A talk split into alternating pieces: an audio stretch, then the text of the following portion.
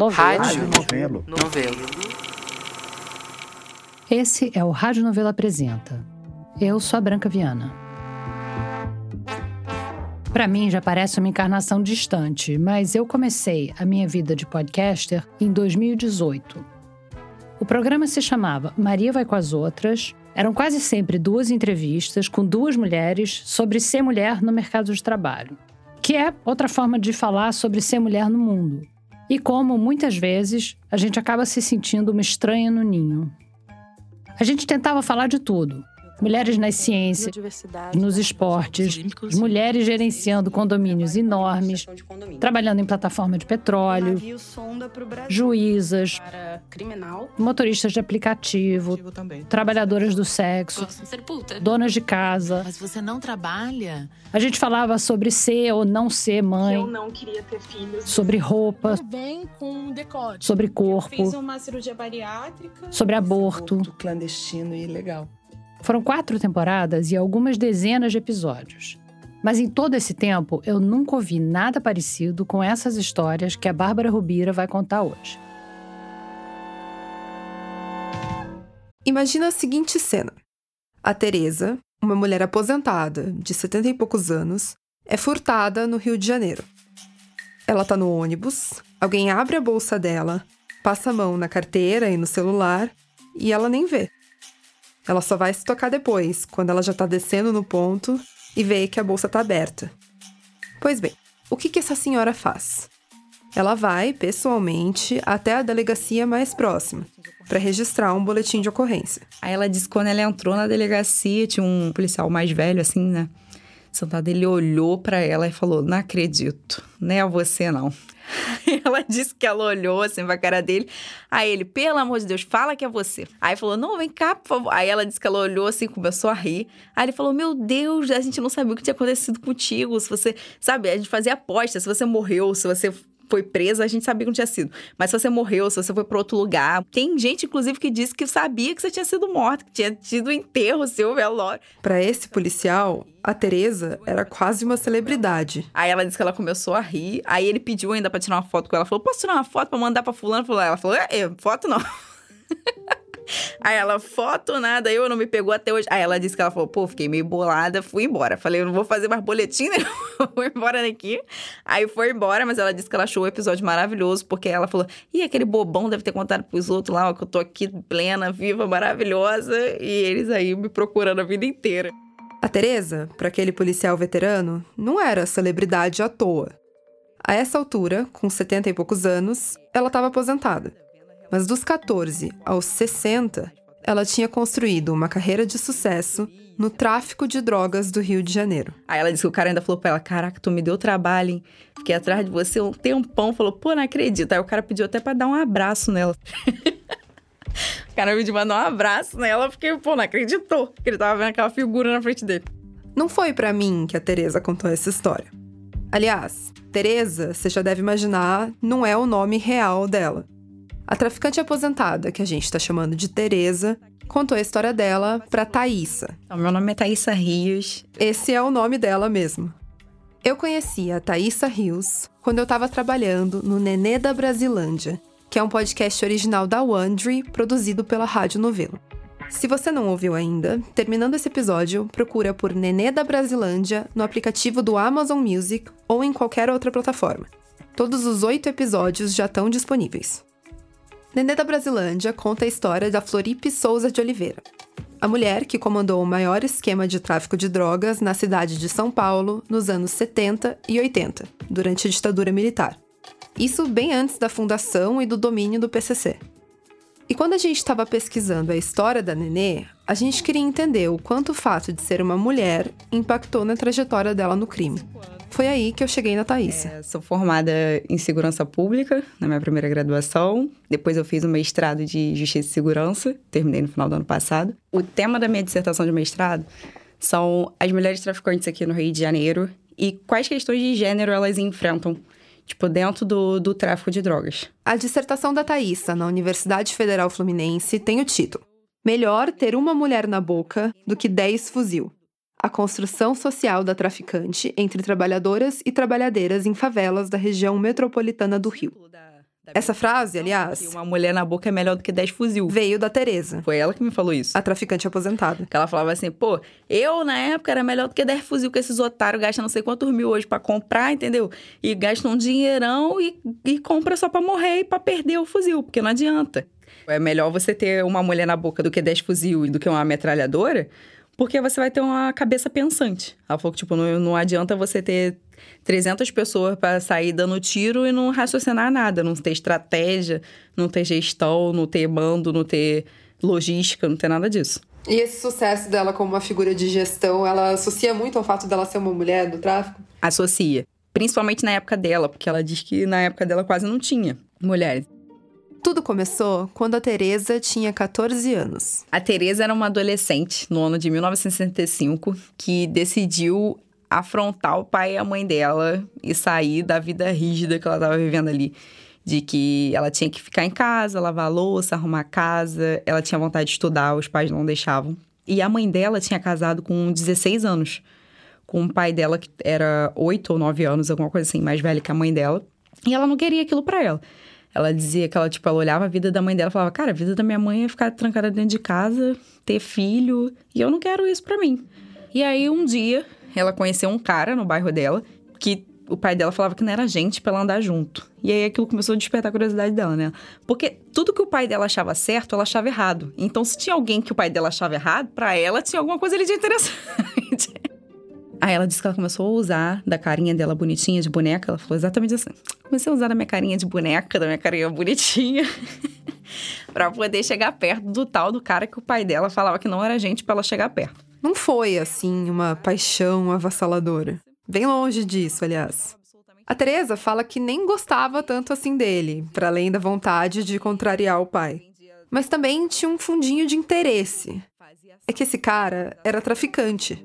Ele vendia droga e comandava uns assaltos na região. Pô, ele tem dinheiro, ele tem carro, ele tinha telefone em casa na época. Eu lembro muito ela falando isso, né? Que ninguém tinha telefone. Aí ele tinha telefone, na casa dele tinha uma linha telefônica. Então ela queria ser daquele jeito ali. A única forma que ela encontrou de ser daquele jeito foi se aproximar dele, viver um romance com ele, fugiu de casa, foi morar com ele, aprendeu tudo que ele fazia. O interesse da Teresa era muito menos no cara em si e muito mais no ofício.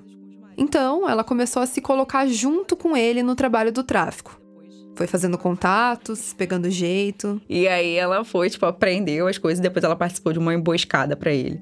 Ele foi preso e ela assumiu o lugar dele, porque ela era a única pessoa que tinha todos os contatos, sabia fazer tudo que ele. Ah, ela mesma participou da emboscada? Ela mesma participou. Ela mesma armou junto com as pessoas. Tipo, ela falou: olha, então, ele tá dando, sei lá, um chute aqui, né? Ele tá dando 10 mil, a gente pode começar a conseguir 15, hein? Se a gente tirar ele do jogo. E aí tiraram ele. E aí ela, tipo, cumpriu com o que ela prometeu. Ela falou: ó, se não foi ele, foi eu no lugar dele, eu vou passar a aumentar tanto aqui pra vocês. Aí os caras aceitaram e ela foi fazendo assim. A emboscada pro namorado ser preso deu certo. E assim começou oficialmente a carreira longuíssima da Teresa no tráfico.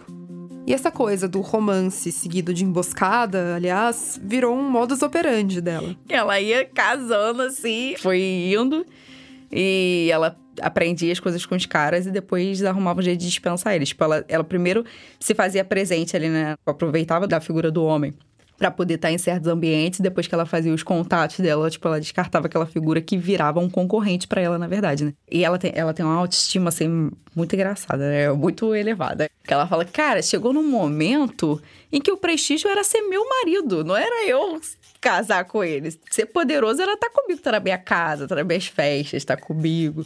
Então ela continuou, tipo, trocando de marido até, até pouco tempo. Pelas contas da Teresa, foram umas 20 trocas de marido e quase 50 anos de tráfico. A Teresa trabalhava principalmente como gerente, administrando a distribuição de drogas no Rio. E administrando bem a parte da grana, claro. Mas ela chegou, inclusive, a morar em outros estados, para poder controlar de perto o fluxo do comércio em outros lugares. E com o passar dos anos, ela acompanhou a evolução do crime organizado no Rio de Janeiro. Inclusive, ela fala que foi ela que trouxe a brisola, que hoje em dia é cocaína, né? O pó, pra cá. Ela tem maior orgulho de falar isso. Ela fala que não tinha, fui eu que trouxe, fui eu que coloquei aqui. E aí ela fala que ela usava muito da carinha de boneca dela para poder fazer isso, sabe? Que ela era uma mulher que ela considerava muito bonita, loira, com aqueles olhos bonitos. Aí ela fala muito da bunda dela. Ela fala: Olha minha bunda aqui, minha filha. Você acha que essa bunda aqui era pra pouca coisa? Era pra distrair os outros. Tipo, ela não andava armada.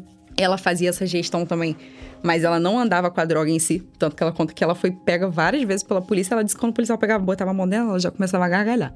Ela disse que ela começava a rir e falava: O que, que você quer? Vai perder seu tempo e o meu. Tá atrasando meu serviço e o seu. Ela falava: Cara, eu vou andar com as coisas. Todo mundo me conhece, todo mundo sabe quem sou eu.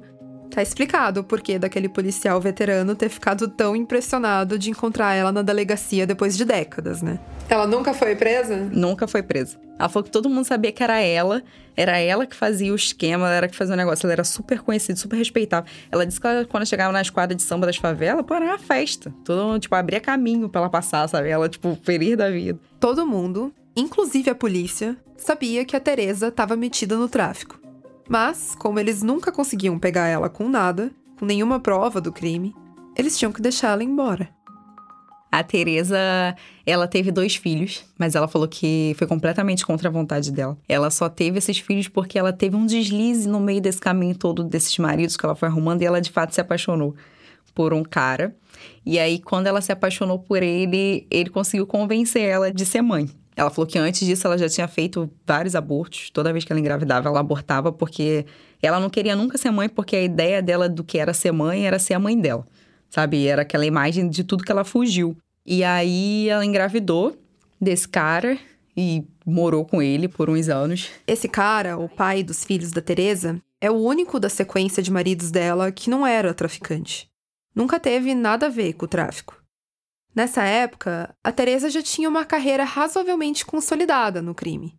E na visão dela, o trabalho no tráfico e a maternidade eram duas coisas impossíveis de conciliar. Então, ela quis que os dois filhos fossem criados pela avó, a mãe da Teresa.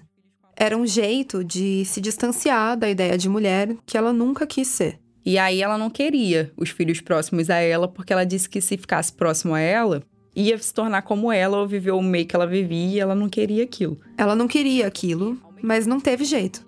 Quando o filho mais velho dela cresceu, ele acabou se envolvendo nos negócios da mãe. Acabou entrando pro crime também e o filho dela foi assassinado depois por causa dela. O assassinato do filho da Teresa foi um divisor de águas na vida dela. Foi depois dessa perda que ela começou a pensar em se afastar do tráfico. Ela chegou a fazer um plano de aposentadoria mesmo. Aos 60 anos, ela ia parar. Ia dedicar o tempo dela a cuidar do neto, o filho do caçula dela, que ainda tá vivo. O filho dela que tá vivo, ele usa droga. Então ele é viciado e ela acha que isso é alguma forma que ela tá pagando pecado a Deus porque ela foi uma mulher que foi contra tudo que deveria ser. Então ela acha que isso é uma forma de pecado. E ela resolveu, tipo, largar tudo, entregou tudo e foi ser a avó. Aí foi ser aquela avó que faz comida, fala com a criança, que brinca, que leva na escola. E aí ela se afastou para poder viver esse papel, que ela falou que a morte do filho dela fez ela pensar muito nisso, sabe? Que ela falou que talvez se ela tivesse abandonado a vida que ela tinha para poder ser o papel da mãe dela, o filho dela não teria morrido. E aí ela ela considera que, tipo, ela fala, pô, eu tenho um monte de casa, hoje eu vivo de aluguel, mas o, o preço foi alto. Já faz mais de 10 anos que a Teresa tá aposentada. Hoje, ela vive da grana e dos bens que ela acumulou nas décadas de carreira no tráfico. Só que ao mesmo tempo também ela fala que hoje ela não se sente mais segura. Tipo, ela fica muito mais em casa, sabe, trancada e tal. Ela não sai muito à noite, porque ela dizia que ela essa é a velha que quer sair, quer curtir. Ela não faz isso, ela fica muito trancada em casa. Fuma o cigarro dela, bebe cerveja, ela ficou o dia inteiro assim, um copinho de um lado, dedinho do outro assim. E, e, ela gosta de pegar sol, aí usa fio dental. É muito engraçado, tipo, a coroa de 74 anos fio dental, desfilando o dia inteiro de biquíni. Uma vez ela até brincou comigo, ela falou, minha filha, você tem quantos anos? Aí na época eu falei, acho que eu tinha, sei lá, 23, 22. Ela, com essa bunda aí, isso, mais a minha, hein? Minha bunda é barbareza. A Teresa é só uma das mulheres traficantes que aparecem na dissertação da Thaisa. Ao todo, ela entrevistou sete mulheres, de diferentes idades, raças e localidades, e cada uma delas com uma trajetória completamente diferente. A ideia das entrevistas era tentar entender como o fato de ser mulher impactava cada uma daquelas sete traficantes no ofício delas. Deixava bem claro, falava, não quero saber nada do tráfico, informação nenhuma do tráfico. É uma questão assim de vocês, como é que é para lidar sendo mulher. E para minha surpresa, conforme eu ia falando isso, elas super se interessavam, sabe? Ela falava assim: não, conversa com você sim e tal. A Thaísa conta na dissertação que nas pesquisas dela, ela achou muito pouco material sobre como é ser mulher no crime. A gente tem muitos dados sobre as disparidades de gênero em tudo quanto é mercado. E a gente tem muitos estudos sobre tráfico, traficantes, todas as facetas desse mercado. Mas mulheres no tráfico, quase nada. Porque é como se elas não existissem, né? E elas ficam brincando aí com essa invisibilidade, né? Porque elas mesmas falam isso, tipo, tem hora que é super legal. É maneiro quando eu posso passar no meio da operação policial, olhar pra cara do policial, dar bom dia, boa tarde pra ele e não saber, não ter ideia de que sou o tráfico dali. Agora, não é legal quando elas querem moral, dentro da realidade delas, querem respeito e não tem. Então, quando elas conversavam comigo, elas contavam também muitas coisas que elas não tinham, tipo, força para poder reclamar, sabe? Porque se elas chegassem ali dentro da boca de fumo para falar daquela questão e falar, pô, isso aqui para mim é um problema, ia ser mais uma chacota, sabe? Não ia ser visto como um problema. E muitas delas falavam para mim: a gente passa por tanta coisa aqui, sabe? Não tem ninguém interessado em saber o que, que tá acontecendo comigo. E elas se sentem muito assim, pelas coisas que a gente conversou, principalmente por serem mulheres. E aqui é importante a gente colocar o tráfico como um trabalho mesmo. Para posicionar essa relação de poder no centro da pesquisa dela, a Thaisa coloca o tráfico em pé de igualdade com outras atividades comerciais, que funcionam dentro da legalidade. Eu sei todas as imoralidades que tem, a questão da ilegalidade, não é esse o meu foco, sabe? Não é o mercado ilícito de drogas, não é se é certo, se é errado, se elas estão fazendo uma coisa boa, se não está fazendo coisa boa. Não é esse o foco da minha pesquisa. A questão que eu queria trazer era como que mulheres, até mesmo num lugar que muitas das vezes não é visto como positivo, né, como uma profissão e tal, é como elas ainda sofrem desigualdade de gênero, como elas ainda têm problema ali dentro, sabe? A Thaisa faz uma analogia que, a princípio, parece um pouco curiosa. Para desmistificar a coisa toda, ela compara a boca de fumo com uma padaria. Quando eu falo que é igual a uma padaria, é porque, cara, todo mundo conhece o padeiro, todo mundo sabe quem compra, todo mundo sabe que ali tem, pô, tem pão, tem sonho, tem docinho, tem tudo. Na boca de fumo é a mesma coisa, sabe? Pra galera, é um comércio local que tá ali. Tipo, todo mundo sabe que aquilo ali é uma boca de fumo. Quem trabalha naquela boca, quem é o dono, quem é o funcionário, quem entrega, quem não entrega, quem vai lá comprar. Então, tipo assim, o funcionamento é como um comércio local, como qualquer outro. Não é uma coisa que, pô, ninguém sabe onde é, onde vivem, o que comem, o que fazem os traficantes. Não, todo mundo sabe que são pessoas. Então, ali. Quer dizer, para quem vive numa área dominada pelo tráfico, não tem nada de misterioso nem obscuro ali. A boca de fumo é um comércio, uma empresa mesmo. Uma empresa com uma hierarquia muito bem definida. O dono do morro é o nome já tá explicativo, né? Dono mesmo. Ele manda ali tudo e, e nem sempre tá ali no morro. Ele pode ser dono de mais de um lugar ao mesmo tempo. O frente fica naquele morro, mesmo especificamente. Ele está ali de frente, tomando todas as decisões e, e geralmente é o contato direto com o dono. Eles chamam de braço direito do dono. O gerente geral é quem comanda as outras coisas de baixo, que, tipo, para não ficar passando problema por frente o tempo todo. E aí tem a parte de indola, que é droga, né? Quem fica ali fazendo droga, montando os pacotinhos, montando as coisas para poder vender. Soldado é quem fica armado fazendo a segurança tanto da, da boca de fumo e da parte de guardar droga, armamento, etc. E tem aviãozinho e mula. Tipo, mula geralmente é quem leva para presídio, aviãozinho leva droga ali para perto e quem fica de vapor fica ali na boca vendendo droga. Na pesquisa dela, a Thaisa procurou entrevistar mulheres que exercem posições diferentes dentro dessa hierarquia. Pela minha pesquisa, tipo, elas estão em todas, mas é nítido, assim, que é muito mais comum você ver mulheres nas posições mais baixas. Aviãozinho e mula é que mais tem. E eu acho que é a que mais tem, principalmente pelo fato de que os próprios traficantes, eles têm essa ideia de que não existe lugar para mulher no tráfico. Então, para eles, a galera de fora também enxerga assim. Então, tipo, é mais fácil você colocar uma mulher para poder levar droga para presídio ou para algum lugar, porque ela vai ter mais facilidade, ela vai passar mais batido pela polícia, pela revista, pelas coisas para poder levar droga. E para além disso também, eu acho que é uma posição que é muito descartável, sabe? É uma posição que foi preso, tipo, não, não dá muito prejuízo para eles, eles não ligam que aquela pessoa tá saindo dali. É diferente de você ter um, um frente de morro preso, um dono de morro preso. Então, assim, são pessoas que são substituíveis, são descartáveis. Então, tipo, pra eles não fazem diferença. A Teresa, a traficante aposentada, trabalhou em épocas diferentes, claro, com uma estrutura de comando diferente. Mas o trabalho que ela fazia era mais ou menos como de gerente, lembra? Administrando o fluxo de mercadoria e de dinheiro. Eu não encontrei nenhuma dona para poder entrevistar e nem ouvi ninguém falar que conhecia alguma dona dessas que eu entrevistei. Frente, eu entrevistei, a cicatriz inclusive era frente. A cicatriz é outra entrevistada da Thaís. Cicatriz não é o nome no RG dela, né? Nem o apelido de verdade.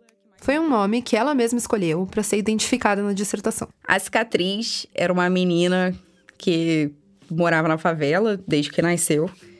E ela sonhava em estudar, trabalhar. E aí ela tinha alguns amigos que eram já da boca, que era amigo dela de infância, conhecido, tinha gente da família também.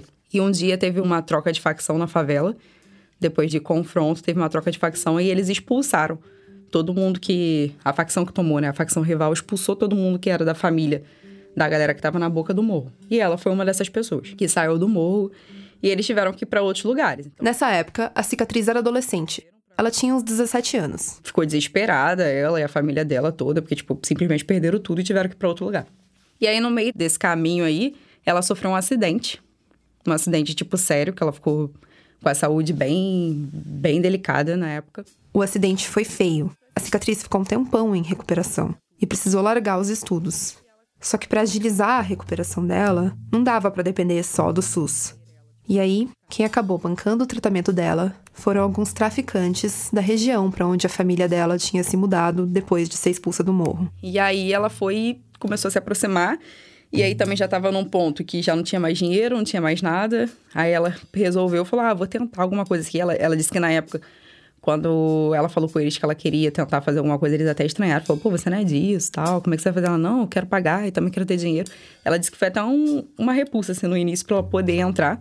Mas aí ela acabou que começou, tipo, se envolveu e começou fazendo o assalto. Ela usava justamente dessa ideia de que as pessoas tinham de que ela não poderia ser uma traficante para poder assaltar. Até que, que ela entrou pro tráfico mesmo. Tipo, parou de fazer roubo na rua e entrou pro tráfico e começou na posição lá de baixo foi subindo aos pouquinhos e chegou à frente do morro.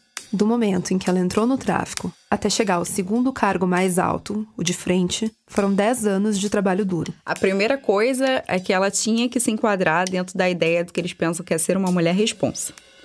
Quando eles ainda a viam como uma mulher. Isso porque, segundo a própria cicatriz, para ela poder crescer na hierarquia do tráfico, ela teve que esconder todas as características e vontades dela que são socialmente vistas como femininas. Ou seja, para conquistar confiança e respeito, ela basicamente tinha que esconder o fato de que ela é uma mulher. Ela disse que ela começou tipo aí com roupas menos femininas, começou a falar de um jeito mais bruto, com mais gíria, né? Começou a omitir que ela sentia certas coisas ou pensava, sei lá, ela não contava que ela via novela.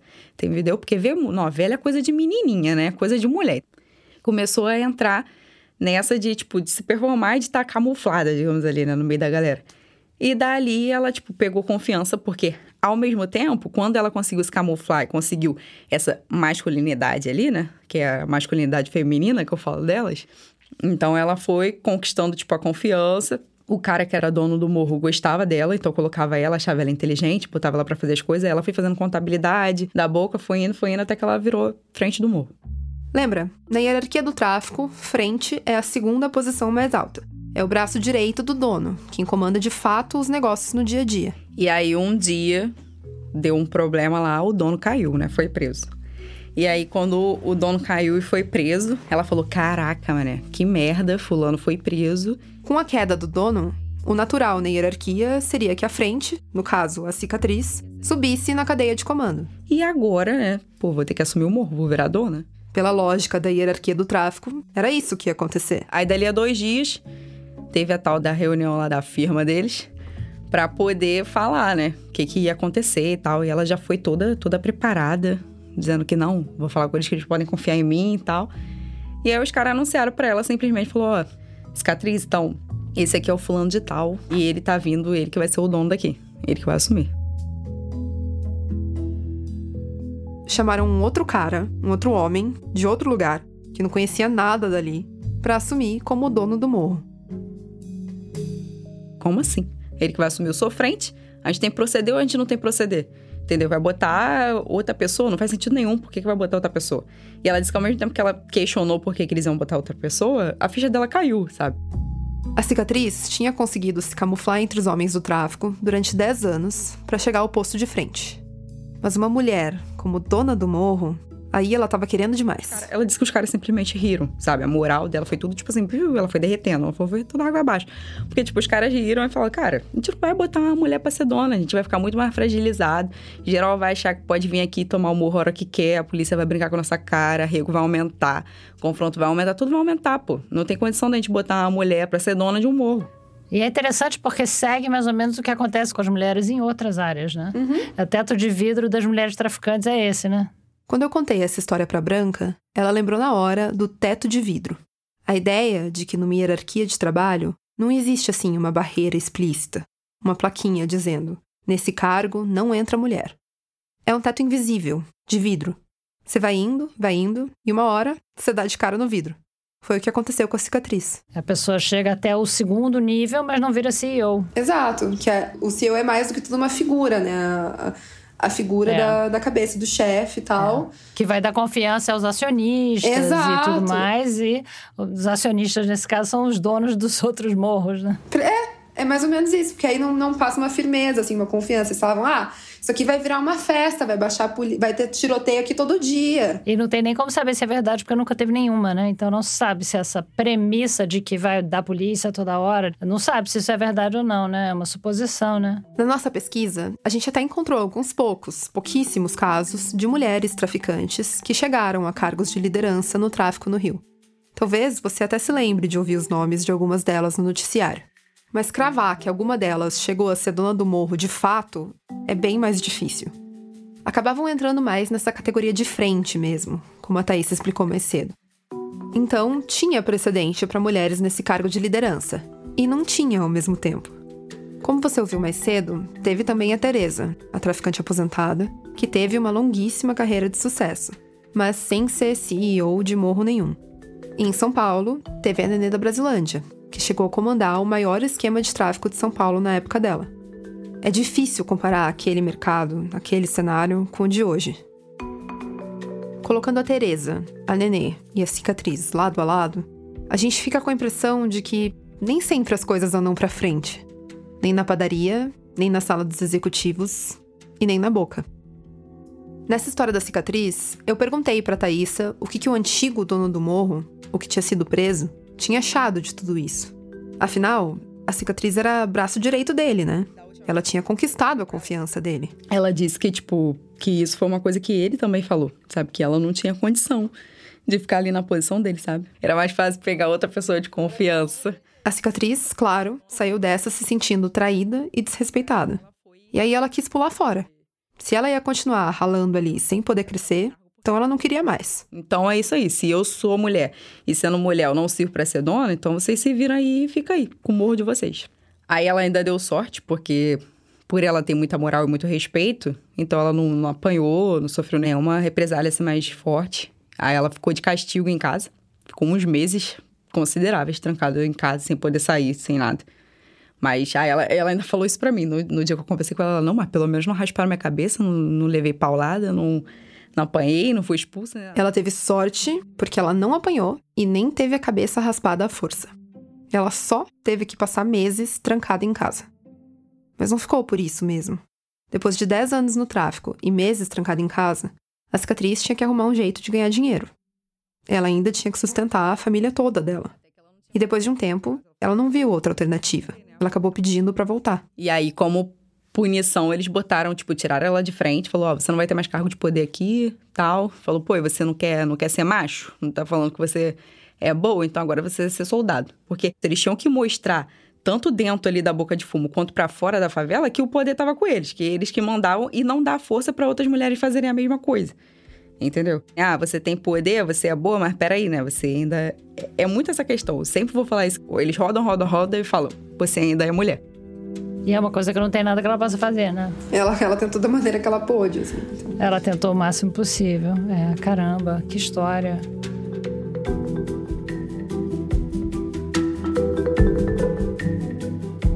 Essa foi a Bárbara Rubira, produtora da Rádio Novelo. A Bárbara, aliás, foi a produtora da série Nenê da Brasilândia, que é um podcast da Wondery, produzido pela Rádio Novelo. Todos os oito episódios de Nenê da Brasilândia já estão disponíveis gratuitamente no Amazon Music e em todas as plataformas. Quando terminar esse episódio, procura lá, Nenê da Brasilândia. Essa reportagem foi produzida com apoio da Amazon. Já já a gente volta. Oi, aqui quem tá falando é a Bia Ribeiro. Eu sou coordenadora de produto e audiência na Rádio Novelo e tô aqui para te contar mais uma novidade. A gente acabou de lançar a playlist Pra Pegar a Estrada, com uma seleção de episódios do Rádio Novelo Apresenta que são perfeitos para te acompanhar naquela viagem de ônibus um pouco mais longa, ou no carro, no passeio com a família ou com os amigos. Não importa se você vai viajar sozinho ou acompanhado, de ônibus, de carro, de avião, de bicicleta. Toda viagem fica mais interessante com Rádio Novela Apresenta tocando no alto-falante ou no fone de ouvido. O link da playlist para pegar a estrada tá no destaque playlist do nosso perfil no Instagram, que é arroba Rádio Novelo. Aliás, se você ainda não segue a gente por lá, aproveita para fazer isso e não perder nenhuma novidade.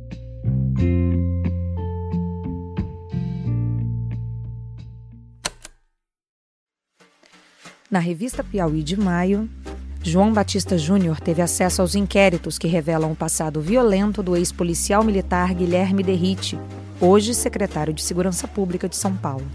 Luiz de Maza argumenta como a realidade desagradável da extrema-direita levou parte da inteligência brasileira ao culto e à simbologia de Caetano Veloso para resgatar uma autoimagem do país que não existe mais e Fernando de Barros e Silva busca, num seminário da Esfera Brasil em São Paulo, o quadro que define o atual momento político em que o PIB tenta apresentar Tarcísio de Freitas como um político de centro. No computador, celular ou no papel, assinantes leem esses e outros textos com exclusividade. Saiba mais em revistapiauí.com.br. A segunda história do episódio de hoje tem a ver com outro jeito de ser uma estranha no ninho.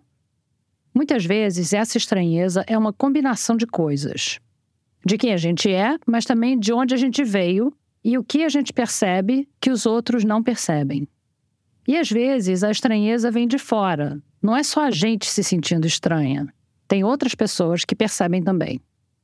Quem conta essa é a Natália Silva.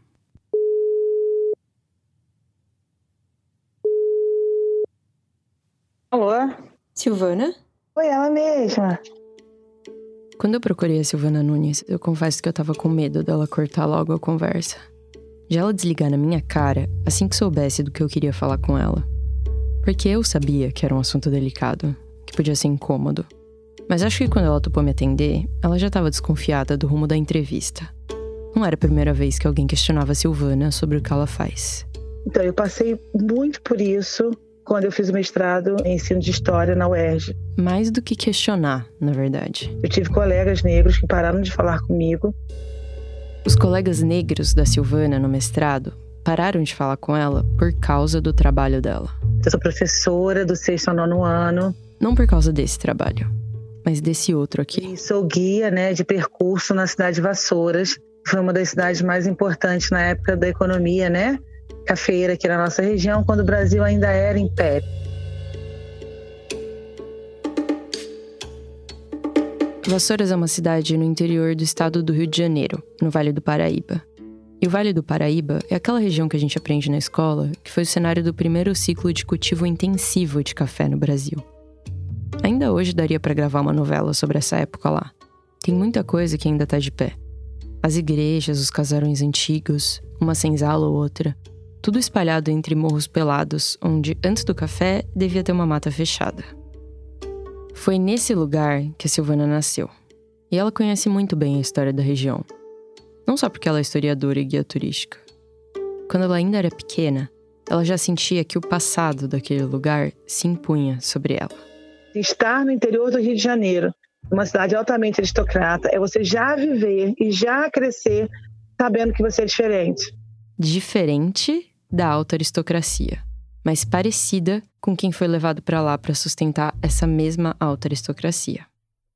A Silvana é uma mulher negra, Negra como aqueles amigos dos tempos de mestrado que pararam de falar com ela. Quer dizer que eu estava enaltecendo a história desses senhores. A cidade onde a Silvana vive e trabalha tem um histórico problemático na forma de lidar com a memória. Não com qualquer memória, com a memória da escravidão especificamente. Em 2016, Vassouras virou notícia nacional depois que uma reportagem publicada pelo Intercept Brasil revelou que uma fazenda de lá tinha virado tipo a Disney, só que a Disney da escravidão. A repórter Cecília Oliveira foi até lá e viu com os próprios olhos um passeio em que pessoas negras, vestidas como escravas, serviam bolo e café para os turistas. Depois da repercussão, a Fazenda Santa Eufrásia, onde aconteceu isso, foi investigada pelo Ministério Público Federal. A dona da fazenda se comprometeu a colocar placas com os nomes de 162 pessoas que foram escravizadas e um texto que dizia que o lugar tinha sido palco de um crime contra a humanidade no século passado. Então, assim, eu não tô sozinha de achar esquisitíssima essa nostalgia de uma época em que boa parte da população brasileira estava sendo torturada. E isso era lido só como um modelo econômico. Toda vez que eu vejo uma cena dessas, de cosplay da escravidão, eu fico intrigada. Primeiro, porque eu não consigo aceitar que alguém goste de ver isso. Então, sinceramente, o público desses passeios pouco me interessa. Mas o outro lado da cena, esse sim me atrai. Quem topa se prestar a esse papel? Para enaltecer senhores de escravos. A resposta óbvia é a necessidade. Necessidade e falta de conhecimento, talvez? Mas aí tem a Silvana, que conhece bem Vassouras, que é professora de história porque ela ia fazer alguma coisa que levasse outras pessoas negras a acusarem ela de enaltecer quem escravizou. Sempre tem uma história por trás do jeito que as pessoas agem, né? E eu queria saber qual era a história que a Silvana tinha para me contar. Então, eu trabalhava no hotel. Um hotel em Vassouras, como recepcionista, alguns anos atrás. E eu vi as pessoas é, querendo saber a história da cidade. Os turistas vinham para cá, isso há né, 30 anos atrás, 32 anos atrás. E esse hotel onde a Silvana trabalhava decidiu criar um passeio histórico, uma experiência que ia ser oferecida nas fazendas da região. Como a história da região girava em torno do café, a experiência era um café da tarde. Aí nós nos vestimos de mucamas, né, ou seja, escravizadas de dentro de casa, e íamos nos lugares para servir o café e tal. Descalças, vestidas com roupas bem simples de algodão branco e quietas. Nenhuma mucama podia dar um pio. Para dar uma ideia de como era aquele lugar no auge das plantações de café. A situação toda era bem parecida com um tal passeio na Fazenda Santa Eufrásia que o Intercept relatou. Mas essa história que a Silvana está contando aconteceu muito antes, uns 30 anos atrás. Só que tem que em algum momento, Natália, aquilo começou a me incomodar, essa nostalgia e essa coisa das pessoas ficarem felizes, né? serem servidas por alguém em pleno século XX, naquela época, vestida de escrava, sabe? E aí eu comecei a me questionar como pessoa: quem era eu? Por que, que eu tinha que servir a mesa? Por que, que eu tinha que agradar as pessoas daquela maneira? Naquela altura, a Silvana só sabia que ela não gostava daquela situação. Não gostava do que estava acontecendo ali. Mas ela não conseguia dizer o motivo. Você começa a falar assim: mas o que, que me incomoda? Foi aí que a Silvana decidiu mudar o rumo da vida dela. Ela pediu demissão, saiu da recepção do hotel e prestou vestibular para estudar história. E virou professora. O estudo vai te, vai te abrindo janelinhas, né? Compartimentos, mexendo com a sua dor, mexendo com o que te incomoda. O incômodo dela não estava enraizado só no presente, mas no passado de Vassouras, que insistia em se fazer presente. Porque era um passado de que grande parte das pessoas ali sentia nostalgia, achava bonito. Depois que essa ficha caiu, a Silvana podia ter saído de Vassouras. Podia ter procurado outra cidade para trabalhar, um lugar mais perto do século XXI. Mas ela ficou. Não só ficou, como o plano dela era voltar para essas mesmas fazendas e hotéis onde ela servia café vestida de mucama. Mas para contar a história dos meus. Dos ancestrais dela de pessoas que foram escravizadas em vassouras. Só que, para voltar a trabalhar nesses hotéis, mas com essa nova agenda, a Silvana sabia que ela ia ter que negociar, ser estratégica. Não dava para ela contar a história da escravidão como ela fazia com os alunos dela. No turismo, é diferente de você estar dentro de uma sala de aula. As pessoas, quando vão para um passeio turístico, elas querem ficar encantadas, inebriadas. Além de ter que encantar os turistas, a Silvana não podia contrariar o dono da fazenda. Porque a fazenda tem um proprietário, ele podia fechar a fazenda e dizer: Eu não quero que conte essas histórias da minha fazenda. Não podia? Podia, claro. Era bem possível. Provável, na verdade. Não quero que conte essas histórias. É o resumo de como o Brasil lida com a memória da escravidão. Ignorando completamente. 100%. Mas a Silvana arrumou um jeito disso não acontecer. Ela conseguiu entrar na fazenda e falar do que ela queria. Tinha um senhor aqui que faleceu, seu Toninho Canecão. Ele era de um quilombo chamado Quilombo São José. E ele falava uma frase que eu nunca esqueci, que a gente não quer tirar o retrato do barão da parede. A gente só quer colocar o nosso lá dos escravizados, né, em pé de igualdade. É só isso que a gente quer. Colocar um retrato na parede, sem mexer no outro. Ela começou a contar a história de pessoas escravizadas sem mexer no jeito como a história dos barões de café, dos senhores de escravos, é contada. Então eu vou falar desse senhor como um ser humano que tem defeitos, que tem qualidades, né, que tem um pensar, mas que é um homem de seu tempo. Em sala de aula, nós vamos fazer uma análise sobre quem é esse homem, de que forma que ele se trata, de que forma que ele está no poder, então, realmente tem que ser feito de uma forma crítica, de poder, de tempo, de política, de questão financeira, de questão econômica. Isso também é falado no turismo, mas não é feita uma análise mais reflexiva. Então, por isso que eu digo que a gente só joga semente no turismo. Dentro dessas fazendas, o que a Silvana faz para encantar os turistas, deixar eles inebriados, por um lado, é exatamente a mesma coisa que ela já fazia antes. Se vestir como uma pessoa que foi escravizada mas com um detalhe estratégico que muda tudo. E aí a estratégia era dar um nome à minha personagem, porque ela precisava ser pessoa, e só é pessoa se tem nome, né? Então não era mais uma cama que servia a casa, eu era uma pessoa que tinha um nome, e para ter esse nome eu precisava ter uma documentação. A documentação de pessoas escravizadas é muito precária. Mas em Vassouras aconteceu um episódio marcante que deixou alguns rastros e nomes foi a Revolta de Vassouras, em 1838. O estopim foi o seguinte: numa fazenda que já tinha fama de aplicar castigos pesados, um capataz matou um escravo. Isso gerou uma comoção entre as outras pessoas escravizadas. Aí um grupo protestou para que o dono da fazenda tomasse alguma providência, desse uma lição, punisse o capataz. Mas o cara não fez nada disso. E aí a indignação aumentou e os escravos decidiram fugir. Os líderes dessa fuga foram o Manuel Congo e a Mariana Crioula, que eram propriedade desse senhor de escravos que não tinha tomado providência. Não se sabe ao certo quantas pessoas fugiram, mas foi bastante gente. O suficiente para esse senhor e outros senhores da região ficarem preocupados e pedirem ajuda para a Guarda Nacional.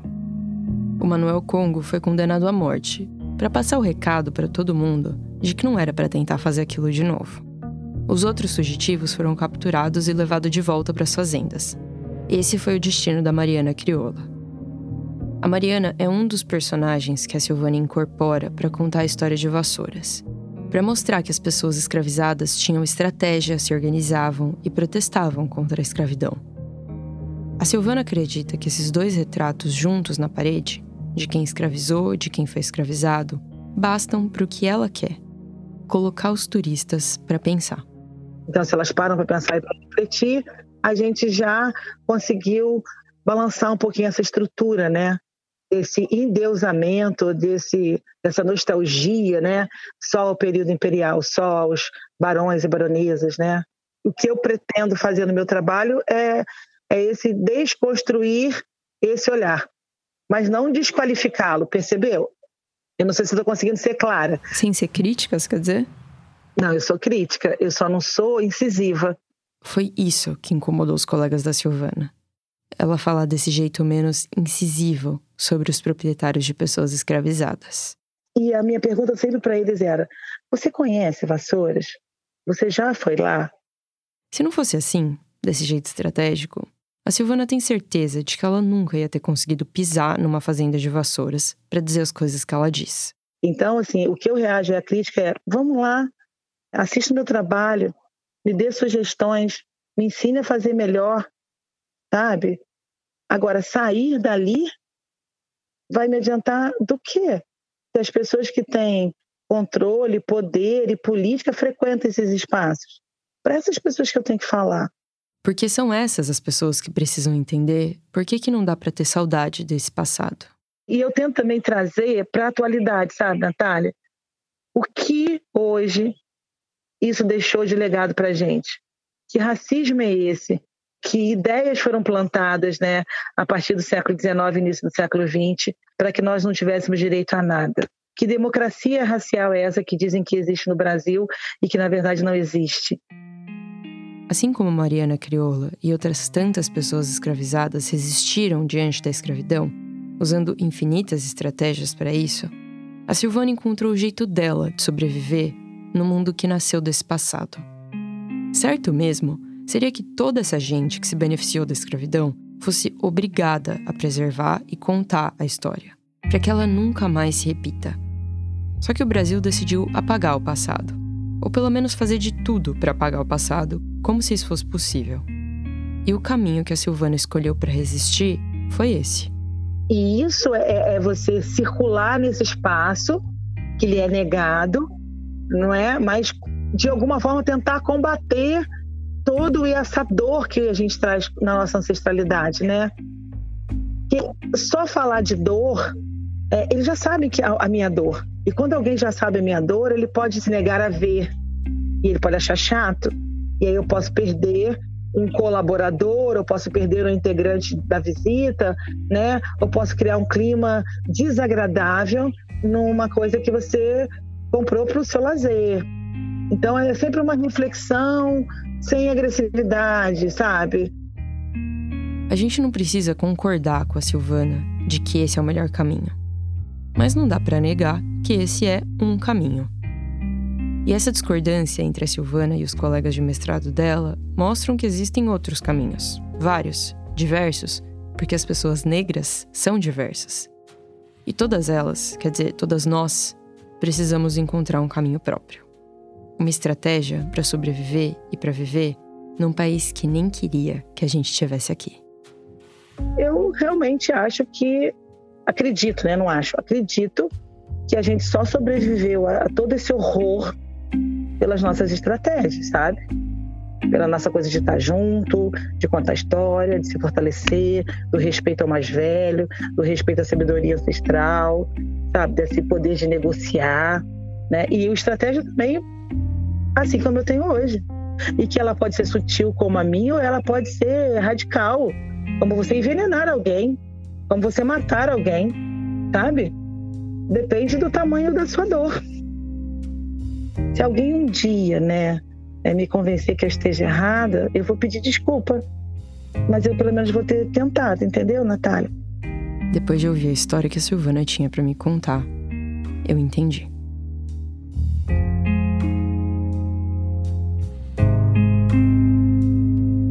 Essa foi a Natália Silva, produtora do Rádio Novela Apresenta. A gente volta já. Direto de Brasília, os manifestantes invadiram. Mira, o ex-presidente Jair Bolsonaro que. No Oriente Médio, conflito armado. Se as notícias se atropelam, se a velocidade das redes tira o foco, saiba que existe um podcast para dar nexo a tudo isso.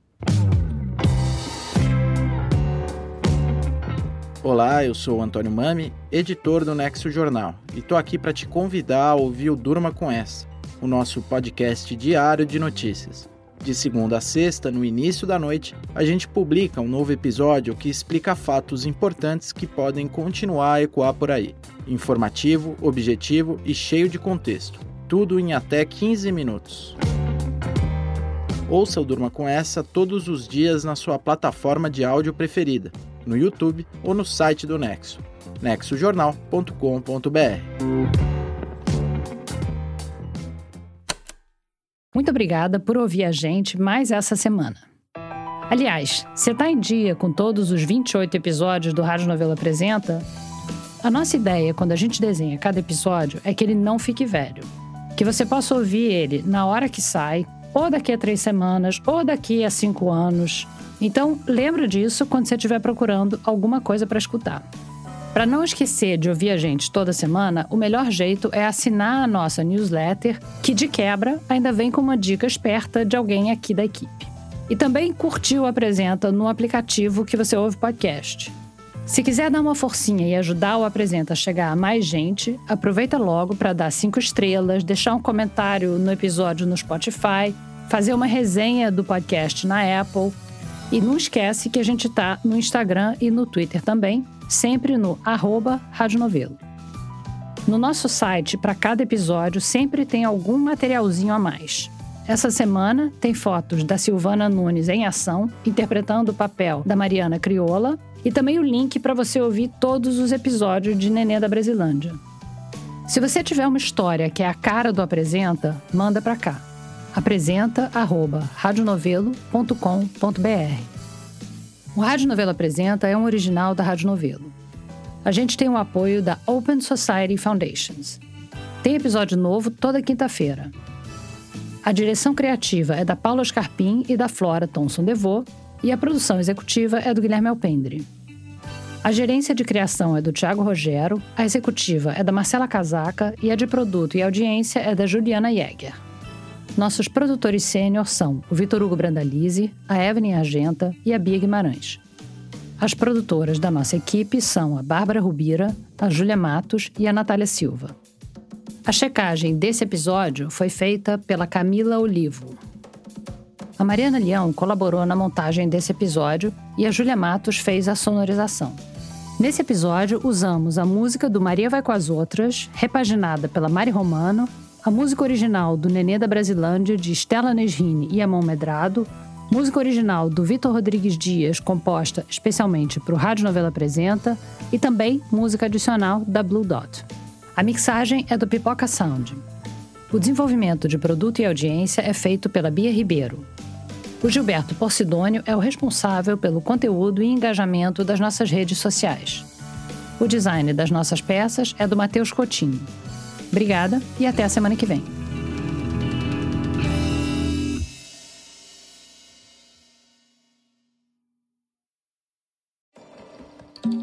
Tá procurando mais alguma coisa para ouvir?